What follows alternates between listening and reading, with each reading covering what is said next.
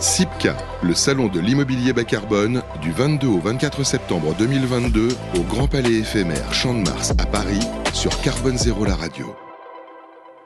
Nous sommes donc en direct du CIPCA, le salon de l'immobilier bas carbone sur Carbone Zéro, la radio, et on poursuit, on va dire, notre tour d'horizon de tout ce qui peut être innovant aussi dans le secteur du bâtiment. On va parler d'un outil d'auto-évaluation qui mesure la performance environnementale et sociétale. C'est une exclusivité de Sogeprom. Je vais présenter nos deux intervenants dans un instant. Il s'appelle cet outil Eco il y a un tiret entre les deux et on, va mieux comprendre pourquoi. On est ravi d'accueillir Valentina Balbis, bonjour. Bonjour. Qui est directrice adjointe technique et innovation chez, je vais y arriver, Sogeprom. Et puis également Julien Apt, bonjour. Bonjour. Qui est responsable innovation et éco-conception. Alors Sogeprom, peut-être d'abord euh, quelques mots pour vous présenter. Vous êtes filiale de promotion immobilière de la Société Générale, c'est ça? C'est ça, nous sommes la, la, filiale de promotion immobilière du groupe Société Générale. Donc on développe et commercialise des programmes euh, immobiliers de, de logements, euh, de commerce ou encore mixtes euh, à travers 11 régions en France.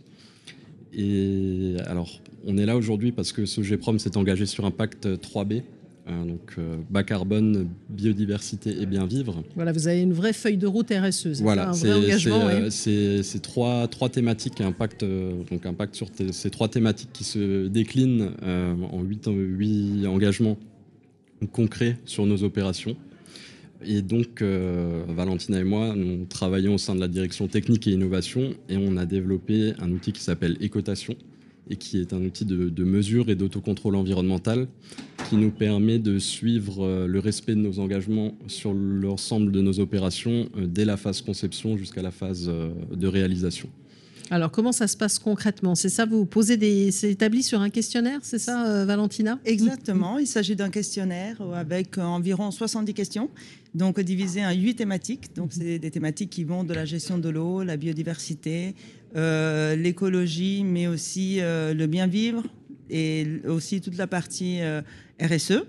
Donc chaque directeur de programme ou personne voilà qui veut passer un comité d'engagement, il renseigne ce questionnaire. Voilà. Donc c'est c'est plus c'est il y a plusieurs fonctionnalités. La première, on analyse le projet et ses qualités.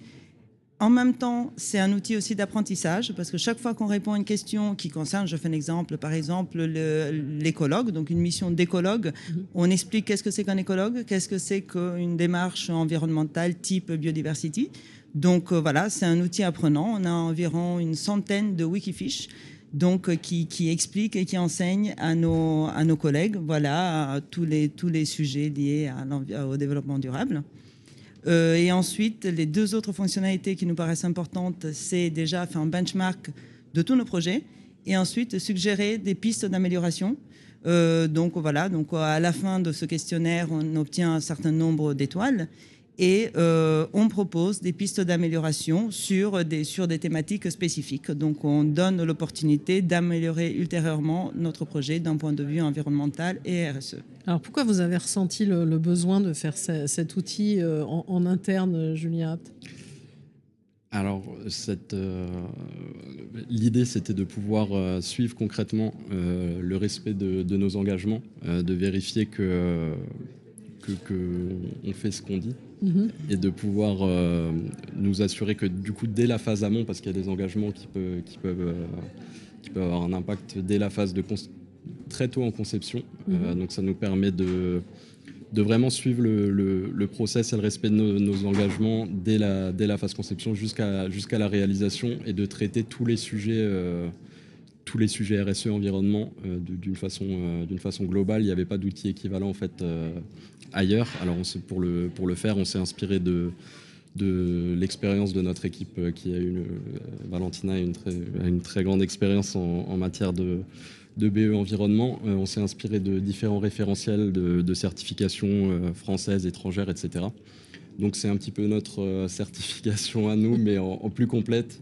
et, voilà, l'idée c'était d'avoir un outil vraiment d'amélioration interne et concret pour suivre nos la réalisation de nos engagements. Oui, parce que vous appuyez sur des certifications. Il y a des enjeux notamment autour des espaces verts. C'est ça, avec par exemple une certification biodiversity, c'est ça?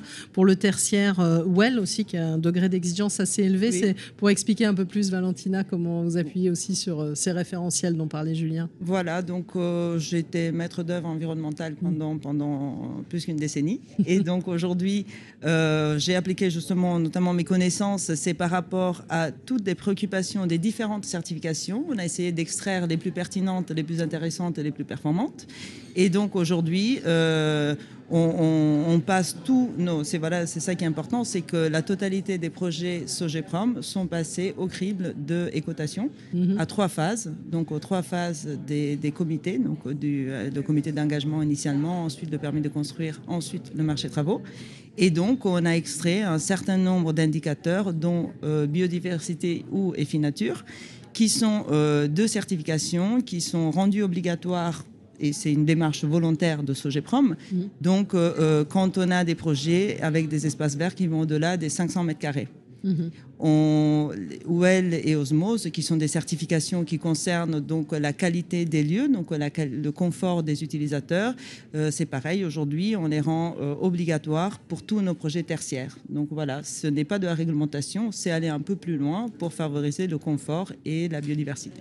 Et donc cet outil hein, écotation, euh, il est assez récent. Vous avez dû former aussi toutes les, équipes, j'imagine, à bien s'en servir, Julien. C'est ça, c'est ça. Alors moi, je suis arrivé euh, en 2019 en stage euh, chez Sogeprom depuis, non, pardon, fin 2020, donc ça, ça fait deux ans qu'on travaille, qu'on travaille dessus. On y apporte évidemment beaucoup de, beaucoup de d'amélioration au fur et à mesure en fonction du retour de nos opérationnels, en fonction de, de, mm-hmm. toutes les données, les, les nouveaux partenaires qu'on trouve, etc. Euh, et, excusez-moi, j'ai. Non, c'était la, formation, la formation, exactement. Et du coup, du coup effectivement, comme on a, on a généralisé l'outil euh, à partir de, mi-2021, mhm. euh, donc on a, comme ça, ça concerne la mise en œuvre de la stratégie RSE, on a proposé cette formation à l'ensemble des collaborateurs de Sogeprom. Et, et, elle a été obligatoire pour tous nos opérationnels qui sont amenés à renseigner l'outil. Donc ça va dans la démarche d'outils apprenants et de sensibilisation, de diffusion de, notre euh, stratégie RSE. Et alors, est-ce qu'il peut être évolutif, j'imagine, hein, cet outil Alors, bah, il, doit, il se doit d'être, euh, d'être justement dynamique. Mmh. Par exemple, il y a une grosse mise à, jour qui a été faite pour la RE 2020 sur mmh. les logements. Une mise à jour est en cours pour la RE 2020 sur les projets tertiaires et bureaux. Mmh. Donc, bah, c'est, un outil qui vit euh, et qui suit à la fois les réglementations, mais aussi des, notions, par exemple, comme la zéro artificialisation nette qu'on essaie de prendre en compte et surtout euh, tout ce qui est taxonomie euh, européenne, mhm. voilà, qui aujourd'hui elle est, elle est prise en compte. Au moins cinq thématiques sur six de la taxonomie sont prises en compte et peuvent être appréciées avec l'outil cotation. Donc on pourrait essayer d'aller toujours plus loin. J'allais dire, on pourrait le proposer à d'autres, cet outil pourquoi pas? C'est Julien ou Valentina, parce que s'il est assez unique en son genre, je pense qu'il peut servir aussi à d'autres acteurs. On pourrait peut-être l'envisager. Il est libre de droit Non, je vous taquine. Aujourd'hui, non. Aujourd'hui, on, n'a pas on est en train de déposer justement un brevet pour mhm. éventuellement le proposer. Par exemple, il y a, c'est pas pour le proposer à la ville de Paris, mais on sait par exemple que la ville de Paris est en train de fabriquer un outil similaire. Mhm. Donc euh, voilà. Donc euh, nous, on, on, va pas, voilà, je sais pas si on va leur proposer, mais ce sera intéressant d'échanger justement sur les personnes qui réfléchissent à un outil auquel on a réfléchi euh, depuis quelques années, qui est, qui est vraiment, on peut le dire, c'est notre bébé.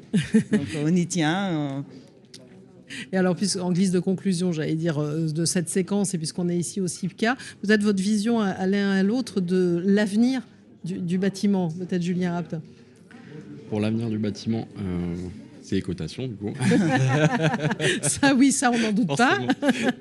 non, bah écoutez, le, évidemment, les, sujets bas carbone euh, seront de, plus en plus présents. De toute façon, l'application de la RE 2020 euh, va, va, introduire beaucoup de, changements sur, les, sur beaucoup de sujets techniques.